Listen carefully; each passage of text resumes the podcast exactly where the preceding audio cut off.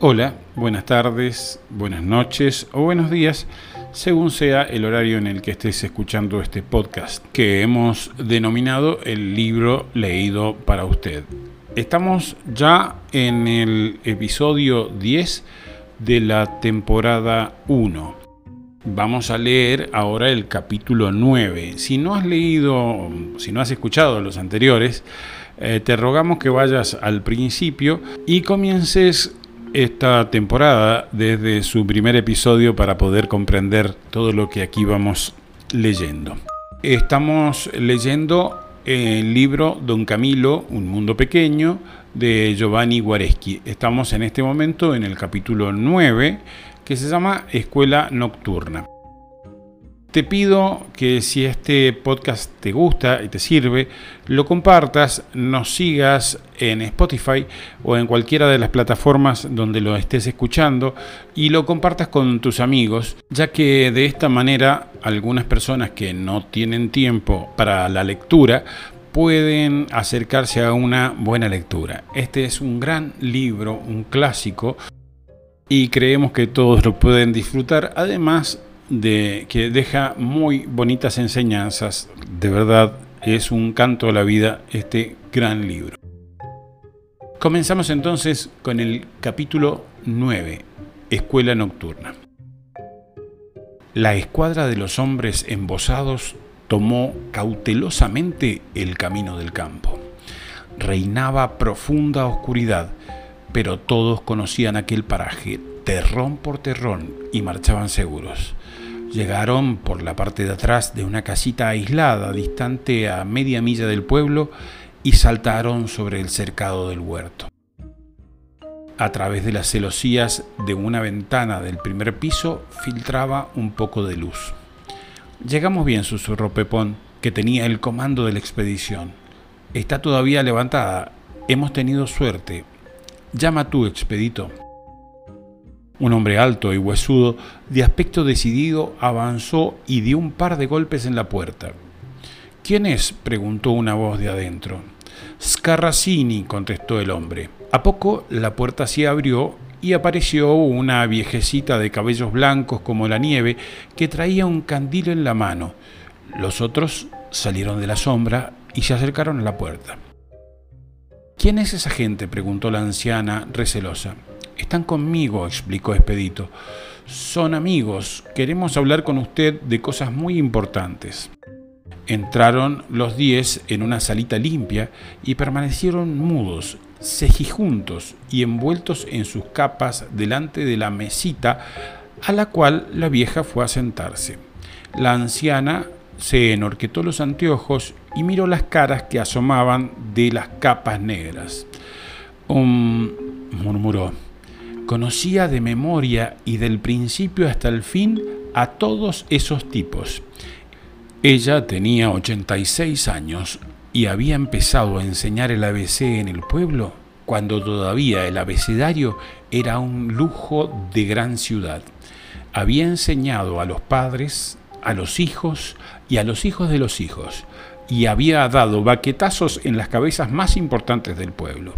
Hacía tiempo que se había retirado de la enseñanza y que vivía sola en aquella casita remota.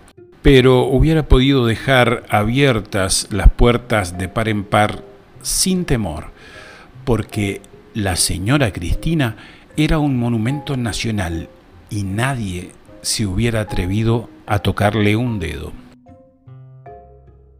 ¿Qué sucede? preguntó la señora Cristina. Ha ocurrido un suceso, explicó Expedito ha habido elecciones comunales y han triunfado los rojos.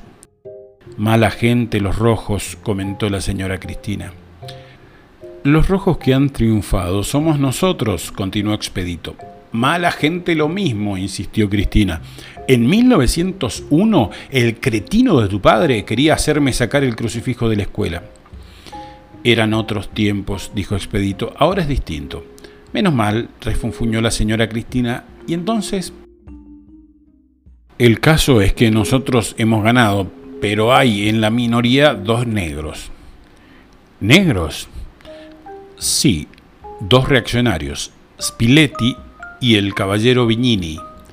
La señora Cristina rió burlonamente. Esos, si ustedes son rojos, los harán volverse amarillos de ictericia. Imagínate, con todas las estupideces que ustedes dirán. Por eso estamos aquí, exclamó Expedito. Nosotros no podemos acudir sino a usted, porque solamente en usted podemos confiar. Debe ayudarnos. Se comprende que pagando. ¿Ayudar? Aquí está todo el Consejo Municipal. Vendremos tarde al anochecer para que usted nos haga un repaso nos revisa los informes que debemos leer y nos explica las palabras que no podemos comprender. Nosotros sabemos lo que queremos y no necesitamos de tanta poesía, pero con esas dos inmundicias es preciso hablar en punta de tenedor o nos harán pasar por estúpidos ante el pueblo. Si ustedes, en vez de andar de vagos, hubieran estudiado cuando era tiempo, ahora, señora, cosas de 30 años atrás. La señora Cristina volvió a calarse los anteojos y quedó con el busto erguido, como rejuvenecida en 30 años. También los visitantes se sentían rejuvenecidos en 30 años. Siéntense, dijo la maestra, y todos se acomodaron en sillas y banquetas. La señora Cristina alzó la llama del candil y pasó revista a los diez. Evocación sin palabras. Cada cara un nombre y el recuerdo de una niñez. Pepón estaba en el ángulo oscuro, medio de perfil. La señora Cristina levantó el candil, luego lo bajó rápidamente y apuntando con el dedo huesudo, dijo con voz dura, Tú, márchate. Expedito intentó decir algo, pero la señora Cristina meneó la cabeza. En mi casa, Pepón no debe entrar ni en fotografía, exclamó. Bastantes juderías me hiciste, muchacho, bastante y demasiado gordas. Fuera de aquí y no te vea más. Expedito abrió los brazos, desolado. Señora Cristina, ¿cómo hacemos? Pepón es el alcalde. Alcalde o no, sal de aquí o te pelo a golpes la calabaza. Pepón se alzó.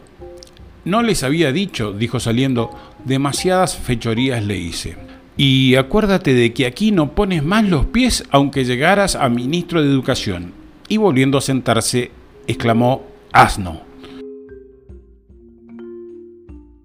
En la iglesia, desierta, iluminada solamente por dos cirios, don Camilo estaba platicando con el Cristo. No es ciertamente por criticar vuestra obra, concluyó en cierto momento, pero yo no hubiese permitido que un pepón llegara alcalde en un consejo donde solo hay dos personas que saben leer y escribir correctamente. La cultura no cuenta nada, don Camilo, contestó sonriendo el Cristo. Lo que vale son las ideas. Con los lindos discursos no se llega a ninguna parte si debajo de las hermosas palabras no hay ideas prácticas. Antes de emitir un juicio, pongámoslo a prueba. Justísimo, aprobó don Camilo. Yo decía esto simplemente porque si hubiese triunfado la lista del abogado, tendría ya la seguridad de que el campanario sería reparado.